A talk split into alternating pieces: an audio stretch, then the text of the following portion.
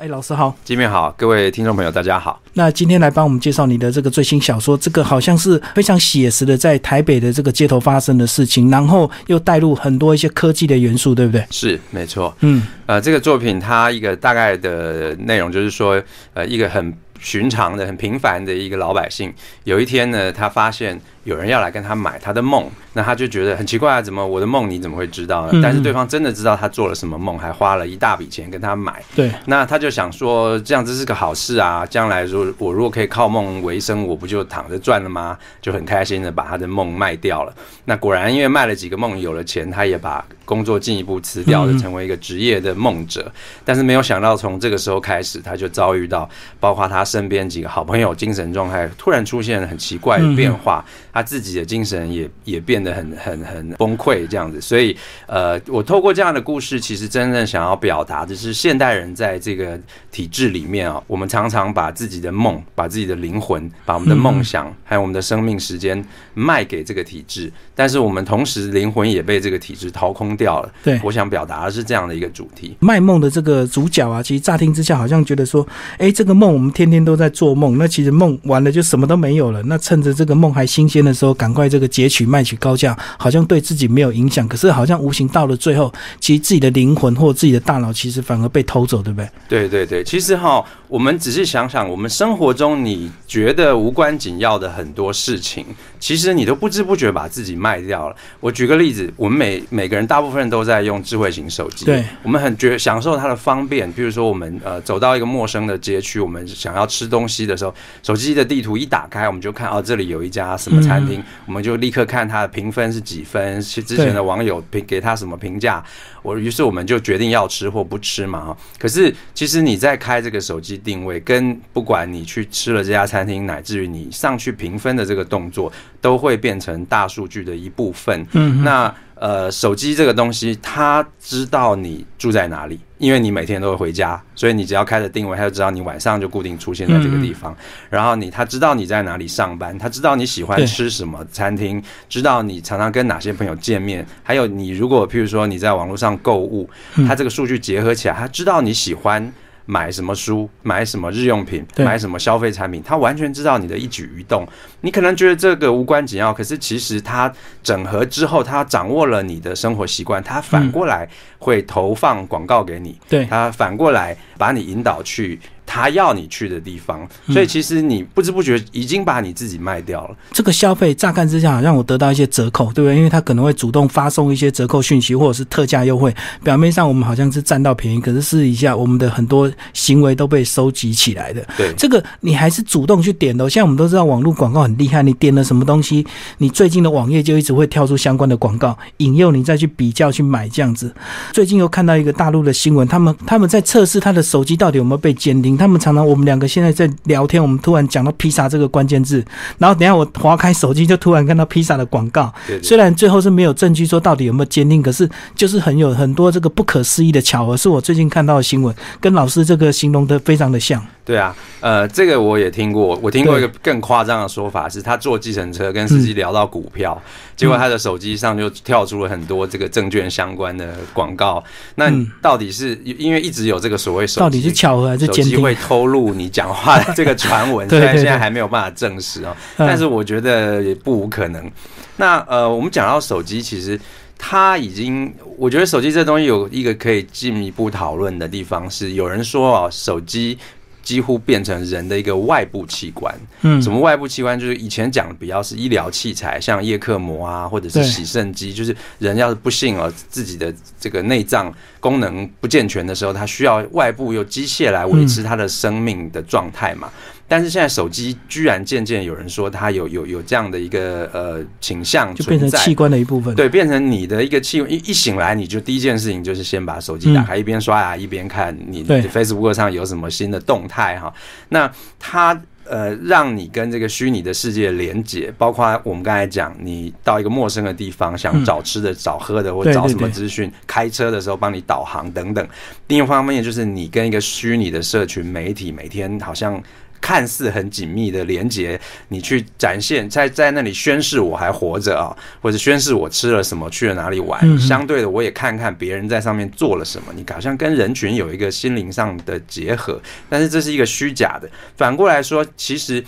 手机在你变成你的外部器官的同时，你也变成这个网络世界的一个节点。你变成他的耳目，你帮他看，帮他听，为他提供内容，为他提供讯息。那呃，这个事情会呃让你成瘾。一方面，我们刚才讲到的这个呃大数据知道你你你你在想什么，它提供你生活方案。事实上，就是大数据会给你所谓同温层嘛，就是说，对对，给你看，其实是你你想看、你爱看的。看似你拥有了决定的自由，其实它呃，你越来越在不知不觉间越来越窄化。对，它强化你原本既有的一些观念、想法、兴趣嗜好，乃至于呃社交的群体。那慢慢的，你就你就被它控制。而且我们从这个呃宝可梦这个游戏，你已经看到网络。它是有能力控制人群移动的方向的。他在北 北投公园放一只快龙，哇，几千几万人就蜂拥到那里去哦。就是虽然这个事件好像已经平息了，不再有这样夸张的热潮，可是他已经展现了那样的能力。你怎么知道将来他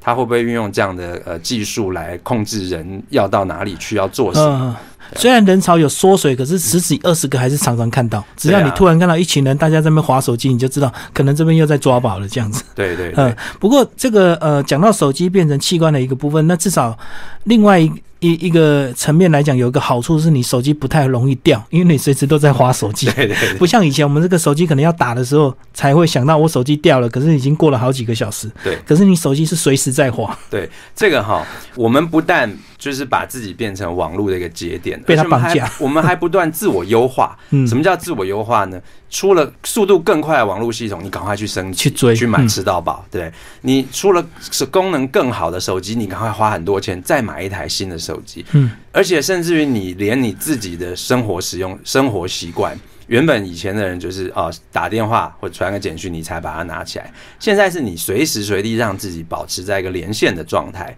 随时随地为他提供内容、为他提供资讯。对，那你就变成他的一部分了。其实最明显的改变就是以前的手机都可以换电池，就表示说你的手机的寿命是很长，你电池一两年你会你可以自己买来替换。可是现在的手机几乎电池都绑在里面，他就告诉你一两年之后电池坏掉的时候，你手机自然就要换的。对，好像大家也习惯接受这样的一个改变，就不会再要求说我要买可以换电池的手机。没错，没错。嗯，那呃，我就从呃这样的一个网络时代，就是其实它背后是很大一套，就是晚期资本主义。呃，浸透到我们的生活中，我们好像平常如果不去想，不觉得说我们受到这个什么资本主义很大的影响。对，其实我们生活中的呃一举一动哈，然后各种吃穿啊，日用的。每一个用品，每一个角落，其实你都受到它的影响，你都受到这一套商业机制运作的模式的影响。你几乎现代人不太可能脱离这个这一套模式，独自去生活，那非常的困难。那我就想，可是人在这样的一个体制底下活着，其实人慢慢被扭曲、被异化了。变成不是按照人应该有的样子在生活，而是你变成你必须去配合。譬如说，你必须配合你手机的使用方式去改变你的生活方式，你也必须去配合这个资本主义运作的这个体制去生活。所以，其实人的呃人就遇到这样的一个精神的困境。我就透过呃梦之眼这样一个小说，用一种高度无象征跟比喻的方法来写它。那我我在这个小说里面呃描写的方式，就是说有这个邪恶的。山西公司发明了一个产品叫 Dreamsphere，它就是可以戴在头上，把你的梦截取出来，对，储存在一个胶囊里面。那这个胶囊是可以买卖啊，比如说李大哥，你今天买了我的胶囊，你吃了之后，你就可以做我做过的梦。对，反过来，我买了你的胶囊，我可以做你的梦。嗯，就是人的梦变成可以交换。对，那呃，在这这个过程里面，一开始主角误以为他卖了梦。自己会就变得很富裕，但是很快发现他其实脑子立刻就被这这套体重。体系给掏空掉了，自己开始常常会失眠，会头晕目眩，甚至变得无法再做梦了。那这很可怕，因为他他原本就是觉得自己可以可以躺着赚，所以把工作都辞掉对，了。每天只要做梦就好。对对对，那一旦不能再做梦，那是那对他来说就是一个很巨大的生存危机。那结果怎么办呢？这个呃，Dreamice 这个公司居然跟他说，没关系，我们有卖你可以做梦的药丸，所以他变成反过来，他要花钱嗯去买一个药丸来让自己可以做梦。连这个药丸都没效，他就推出一个课程，说：“哦，你来上我们的这个做梦的课程，有个梦境大师教你怎么做梦啊。”嗯，他去花了很多钱，他就反而是变成要掏钱去买回自己睡眠跟做梦的能力。这个其实，在我们现实世界中哦，已经是你要说这是一个预言，其实是一个真的实在发生的事情。你看台湾现在有多少人靠吃安眠药来那个过日子？呃，经过统计，好像我记得五分之一还六分之一的台湾人嗯是在使用安眠药。台湾的安眠药的用量以人口比例来说，是全世界数一数二啊。是那为什么会这样？就是因为我们的生活的方式、生活的机制，已经对我们的精神造成非常大的压迫。人原本睡眠是一个动物啊，或者说一个人的天性、一个本能。基本的，嗯，但是呢，现在我们变成失去这个能力的。我们说五分之一、六分之一人吃安眠药，那另外五分之四的人并不是都睡得很好、哎，有很多人是只是没有去看医生拿药而已，他他病睡得并不好。那你看哦，我们睡眠是动物的本能，可是你现在得花很多钱去买好的床垫、好的枕头，对，然后去去买各种呃，不管是安眠药还是让你舒压的东西，你才能够得到睡眠，乃至于你你可能都失去做梦的能力了。所以呃，这是一个很可悲的情境，我就在小说里面用这样象征的方式去描写它。可是面对这个呃科技的一个改变，大部分人只能够顺从这样的一个潮流，其他无法抵抗，因为你的手机就是要天天要用，你不用，可能公司也要强迫你用，因为我下班随时要赖你，要追你的进度。那老师怎么会去想要把它发想成一一本小说这样子？对啊，这个你你说到一个重点哈，就是说人随时都被连线的这件事情，对想想其实是蛮可怕的。它表面上来说提供你很多方便，比如说以前的消费，比如说我自己是爱书人，我买书，以前你就是得到书店去去看看，嗯对。现在你只要能上网，你就可以在网络上买书，只要在有网络，哪怕我去爬山啊，我今天随时可以下订单。对我就算我去爬爬玉山、爬什么山，只要我手机在有讯号的地方，我就可以消费。对，我三更半夜凌晨三点钟睡不着，我突然想买一本书，我可以消费。对，听起来看起来是很方便，可是反过来，事实上你也被这个体系控制。为什么？嗯，你的老板会在半夜的时候，晚上九点钟或晚上十点钟传一个赖给你说：“哎，金明啊，明天早上八点我桌上要看到一个报告啊，对不对？”或者假如我有同学是做这个呃小学老师的。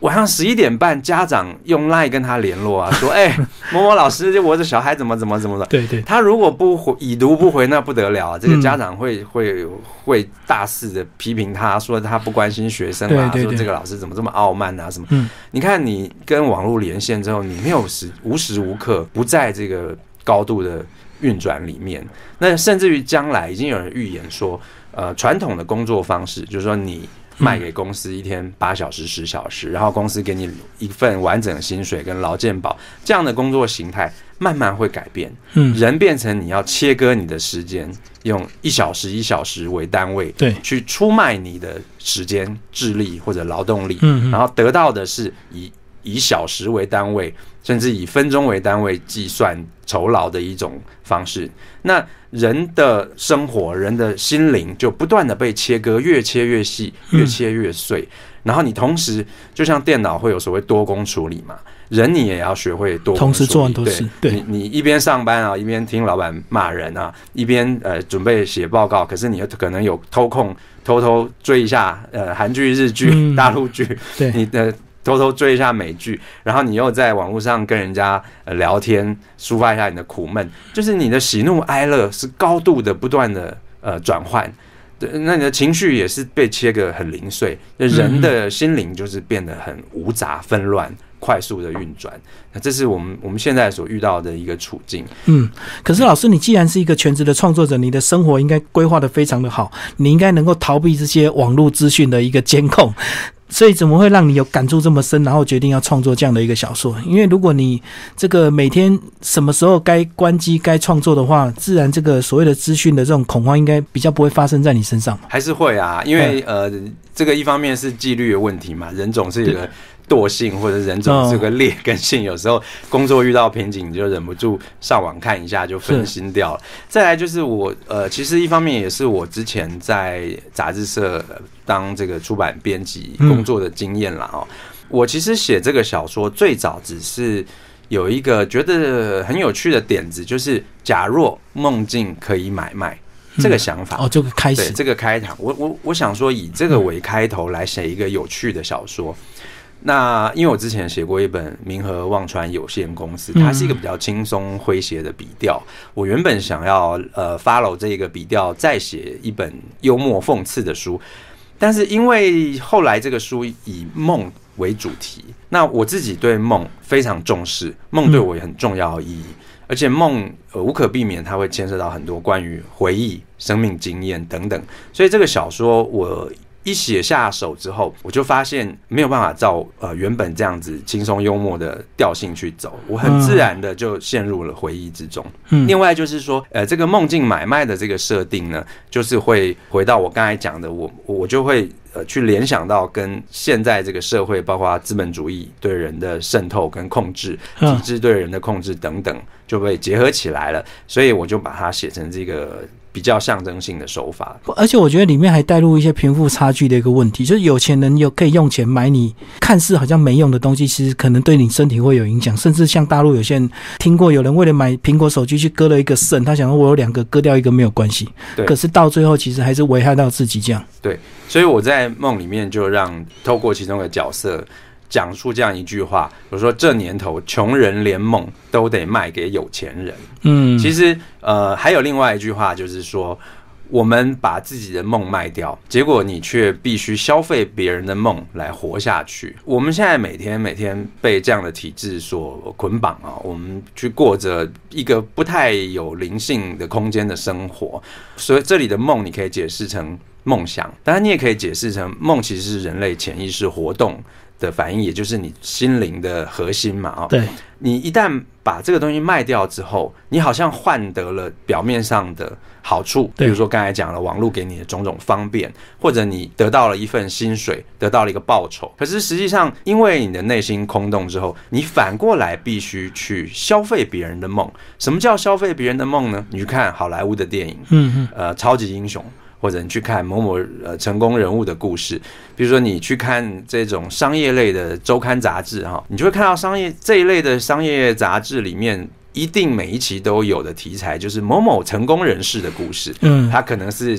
企业总裁啊，他可能是某艺术类的，可能是一个某某创意人才，然后他都告诉你怎么样呃艰苦出身啊，怎么样成功困境，他的成功之道。老实讲，那个东西有没有人可以靠读这个东西。真的让自己成功的啦。对，表面上你好像读到了他成功的法门，实际上这种东西，这个成功的法门是没办法透过这样子去复制的啊。对，他只是在贩卖梦想而已。那你去买了杂志，读了这个文章，你只不过是在消费这个梦想，仿佛你读了，你就似乎也掌握了，或者仿仿佛你自己也经历了那样一段成功的奋斗的呃精彩过程。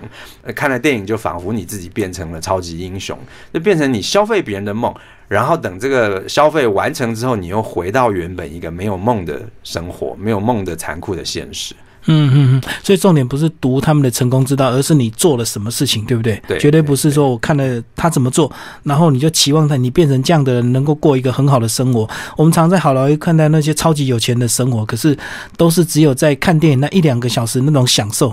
那电影结束之后，你就回到你本来的生活。对啊，没有错。嗯嗯，所以老师这本书呢也是很有意思的，能够把这个一个看似非常平凡的一个主题，能够发想出一个这个跟我们现代生活连接这么。这么深刻的一个事情，而且我觉得老师，你场景为什么想要把它设定在台北，是让我们读起来更有感吗？因为呃，我我常常喜欢看呃很多翻译小说，嗯，可能场景在日本哈，可能在美国或在什么地方，我就会想说，我们其实很少去看到，其实现在陆陆续续越来越多以以本地为场景的书写，嗯，但是我们好像连读者自己都不太习惯读到这样的东西，对。那我我只是想说，其实，在我们的，我想透过这样我们熟悉的地景、熟悉的环境、熟悉的空间，去写一个看似很荒谬的，嗯比如卖梦啊，它是其实是一个荒唐，这怎么可能会有这样的事呢？啊，去写一个有一点点好像幻想风格的东西，去套在我们的这个现实世界里面。对，其实这不就是我们现在在过的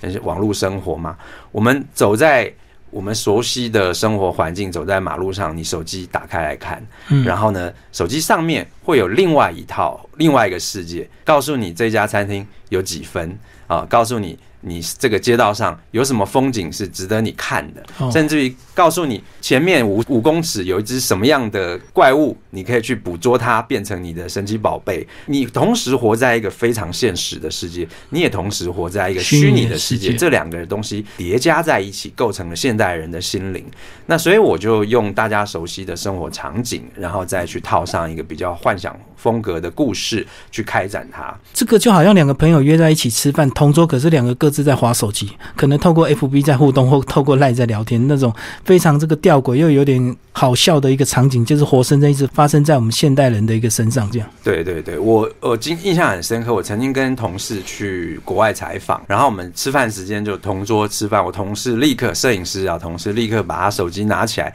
开了 Line，就在上面，呃，就就很热心的跟大家聊起来。那我就想说，哎、我一个活生生的人坐在你面前，你都不跟我讲话，你却在那里。我后来问那些其他的同事说，他都跟你聊什么啊？为什么他一有空就跟你聊？他说他也没聊，没说什么、啊，他每次就是传个嗨，hello，、嗯你好，你现在在干嘛？就是那个人的心哦，定不下来。他一有空，他就忙着跟虚拟世界的其他人的心要去做连接。到处问案就对。对对对，不这么。嗯事实上，他没有讲任何实在的话，没有跟人产生真实的交流，好像他只不过是为了要不断的确认自己还活着，啊，不断的确认自己还存在这个世界上，他就为此就停不下来，嗯，嗯好像活着只为了这件事情而已。不过这个主题好像听起来好像有点严肃，可是其实在，呃老师的这个写作技巧里面也加了很多这个幽默的元素。比如说在一开始，在这个呃中午过后，那个我们的男主角呢，在这个河堤边睡午觉，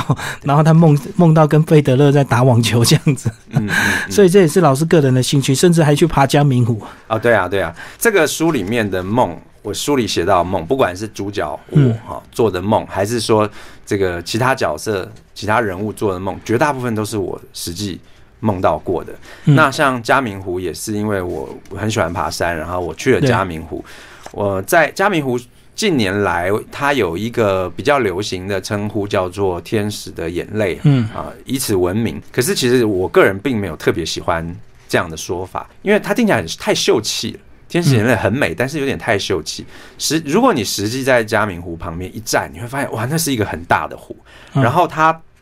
在高山上的一个山凹里面，那个山凹距离这个呃盆地的边边大概有四五十公尺深啊。然后呢，这个呃嘉明湖本身的周长有四百公尺，嗯，然后你你你去走上一圈要要好几分这钟的的时间，嗯所以又在群山之中，然后蓝顶上就是蓝天，没有其他文明的污染，所以其实有一个高山非常开阔的气象。那布农族的朋友把它称为是月亮的镜子。那当时我站在这个嘉明湖旁边的时候，我就感觉到那是一个很像一个能量汇集的地方。嗯我就很自然而然的觉得它应该成为我的一个小说重要的场景。那在书里面就是写到说，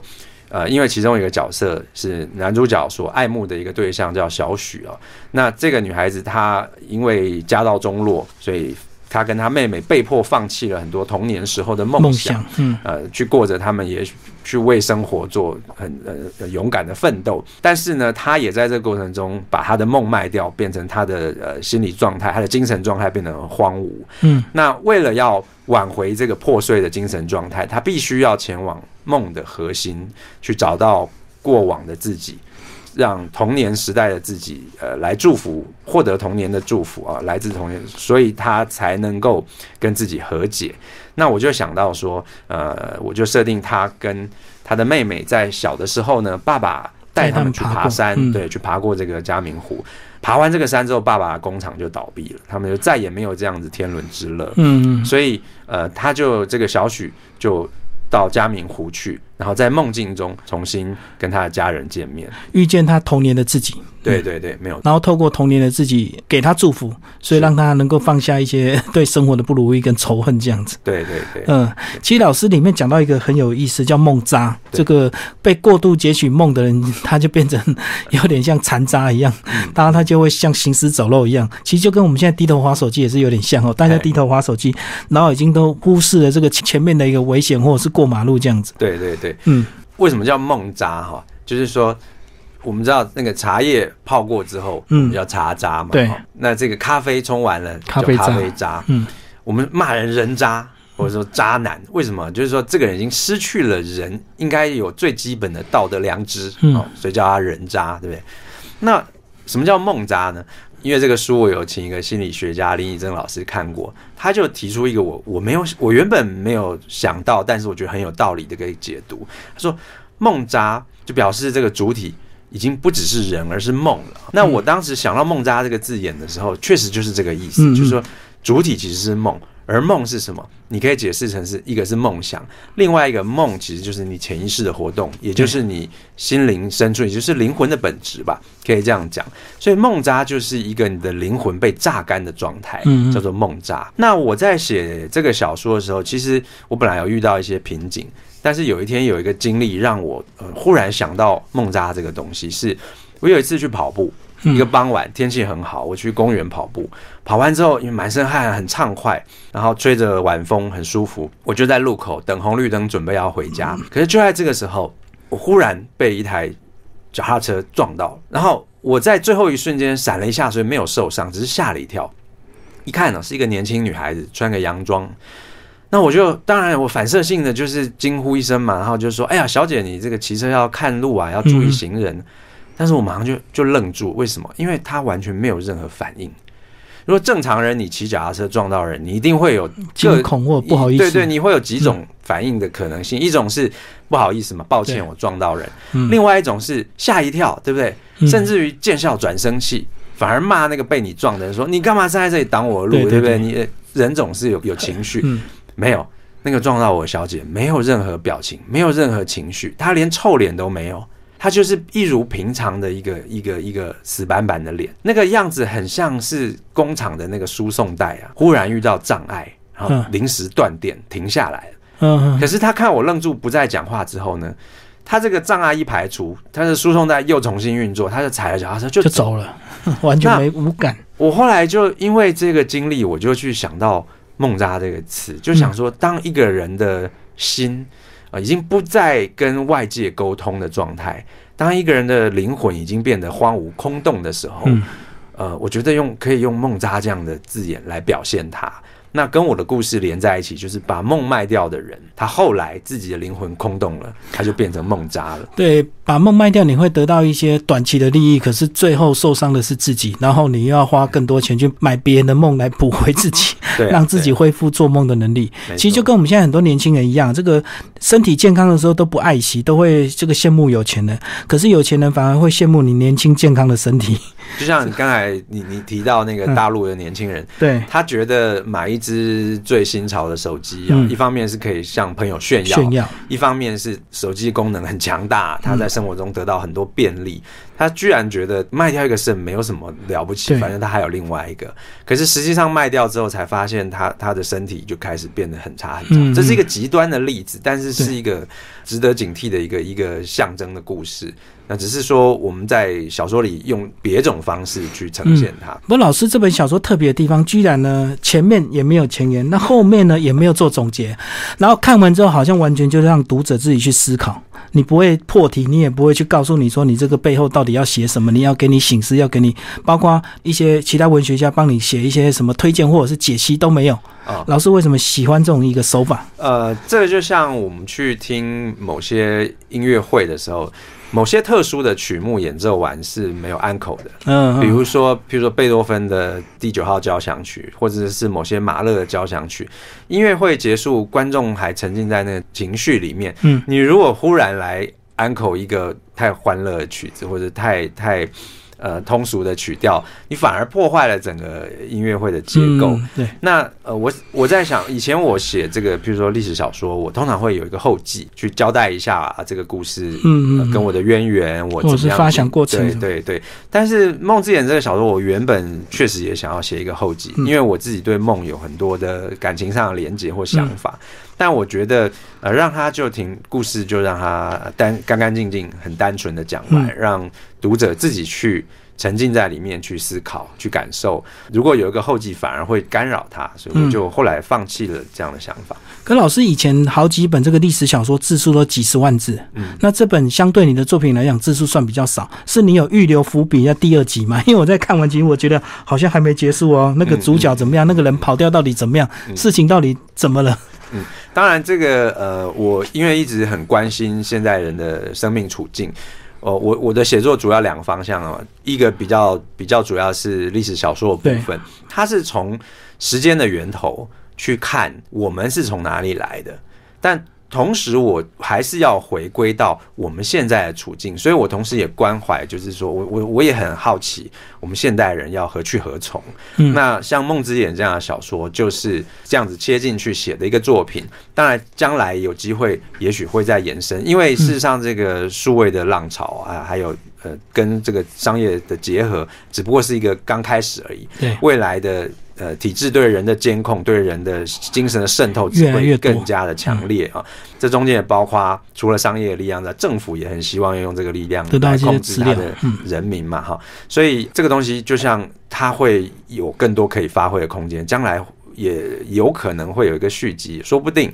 那这个故事的长度大概是十二万字，应该是一个蛮理想的长篇小说的长度。那呃，其实当时也没有太故意设定说一定要多长多短，它就是很自然在该结束的地方嗯就做了一个结束。哦，所以老师要看后续这个数位到底这个变化到哪里，再看这个后续如果有机会再写的话，续集再继续延伸。对，因为其实像现在我们刚刚聊了这么多，其实所谓的这个数位监控或数位数据，其实很多这个呃我们的这个资本家或者是商业公司，他都不会承认他有利用这些资料。那政府也不会承认他有监控这些东西，可是到最后，嗯，他们虽然表面上不太愿意承认，慢慢他也不得不去做某种程度的承认嘛。嗯，那包括前一阵子 Facebook 不是他的资料就被发现，他有转卖给一些公司去做分析跟做商业调查商业调查，对，嗯去了解现在人心里在想什么，嗯，来来决定这些产品要开发成什么样子嘛啊、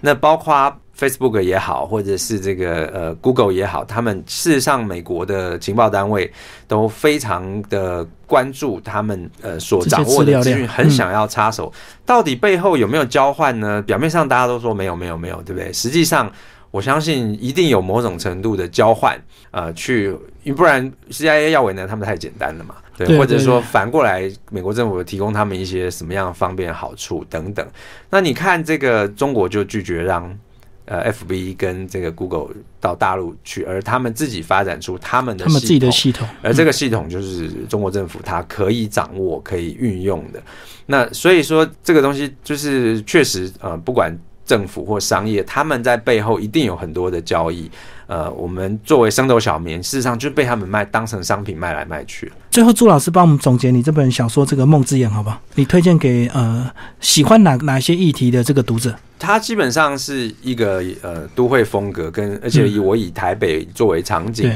来书写，那它也用一个看似荒谬的形式，也就是梦境可以买卖这件事，而且有一个公司在这里运作，看起来很荒唐，有点幻想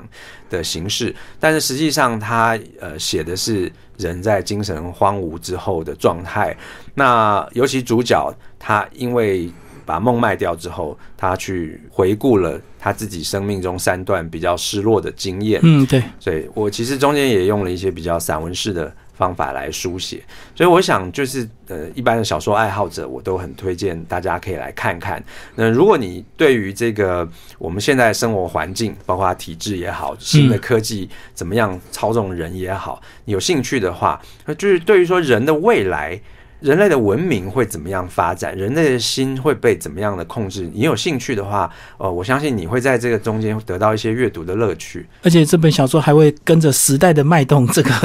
会不会推出第二本，我们就拭目以待，看看数位到底还会造成我们人类多大的影响。好，谢谢我们的这个作者朱和之老师，呃，介绍他的《梦之眼》最新的小说，然后英科文学出版，谢谢，谢谢。